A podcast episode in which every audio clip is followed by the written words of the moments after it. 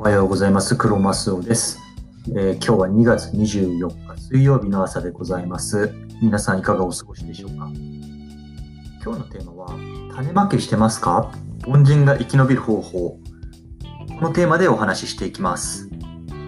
本題の前に、この番組では主にアメリカでの資産運用の話とか自由な人生に考えるっていうのをテーマに毎日配信しています。僕自身は日本にいた時はマネーリテラシーがゼロでした。で、今はアメリカに来て7年以上経つんですけど、アメリカ人と結婚したことで、ここアメリカのお金の考え方っていうのを学んで実践することで、30代で純富裕層と呼ばれる金融資産を築くことができています。その考え方であったりとか、実践方法っていうのを日本語で分かりやすく配信していますので、もし参考になるなとか思った方がいたら、ぜひフォローしてもらえると嬉しいです。では早速本題です。今日のテーマは、種まきしてますか？凡人が生き延びる方法。結論、いろんな分野でリーダーについていって、おこぼれを狙っていこうぜっていうことです。で、ここからが解説なんですけど、以下3つの理由、最初に挙げてあります。1つ目、ナンバーワンになるのは無理。2つ目、各分野でトップ500位くらいになるのは十分狙える。最後3つ目が、いろんなおこぼれがあった方が人生が安定するっていうことです。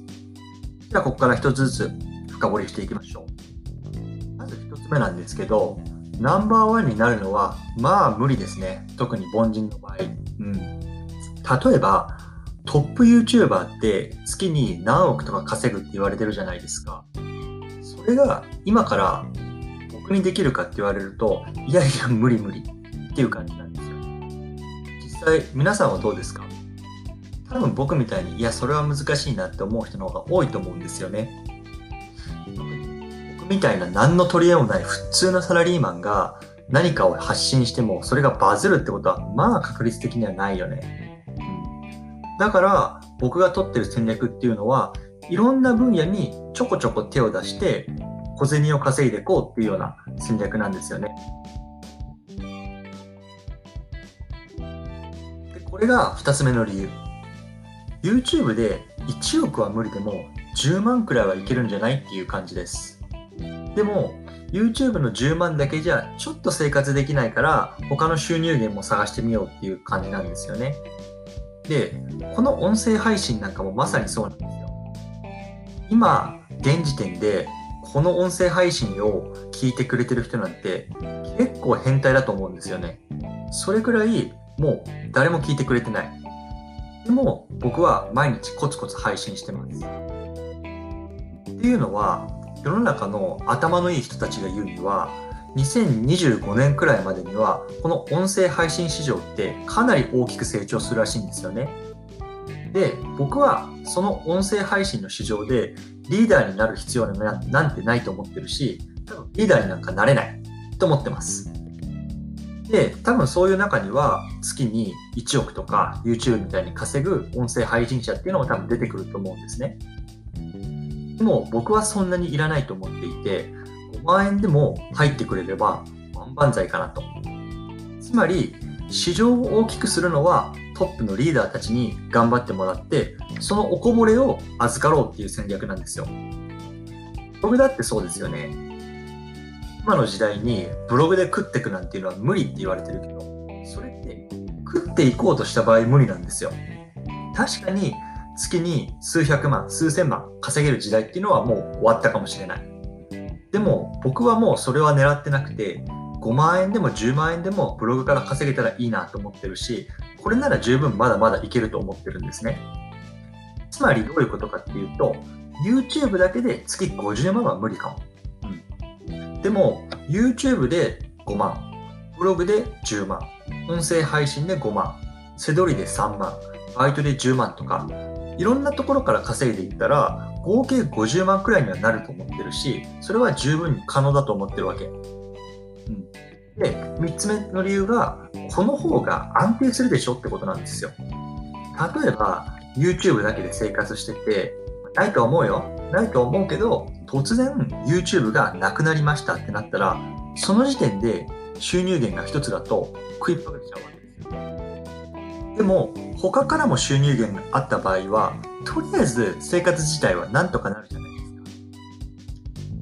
か。まさに今の僕のこのサラリーマン生活っていうのがそういう感じなんです。ほとんど100%会社の給料に頼ってるんですよ。あ、これって安定するよね、今は。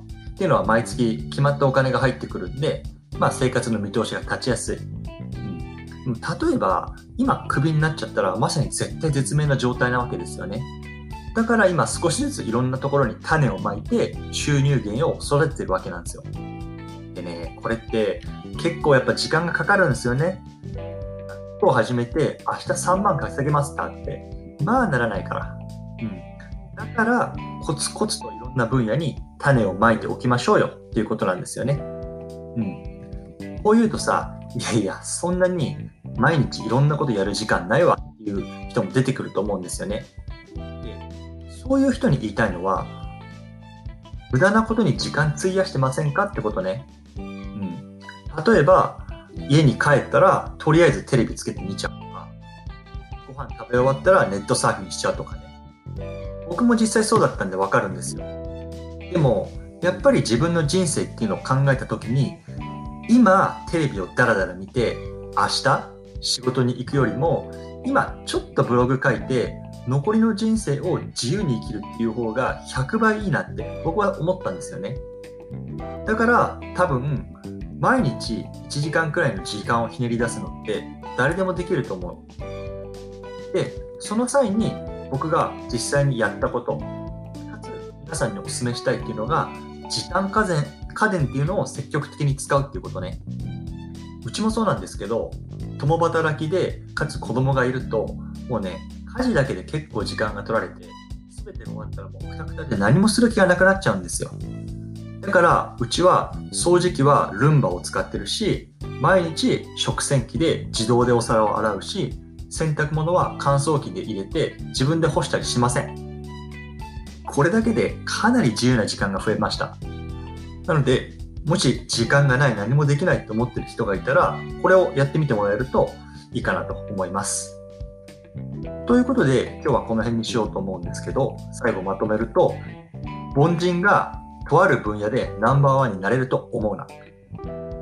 それよりかはいろんな分野で500位を狙っていこう。そうすることで複数の収入源ができて結果安定するよね。で、時間がないならまずは時短家電の導入で自由な時間を捻出してみようということになります。最後にこのラジオではこういうふうにお金とか自由な生き方についてアメリカから発信しています。またブログでブログやツイッターでも同様に発信しているので概要欄のリンクからご覧ください。もし今日の話が参考になったとかであれば、ぜひフォローお願いします。では、今日はこの辺で失礼します。さようなら。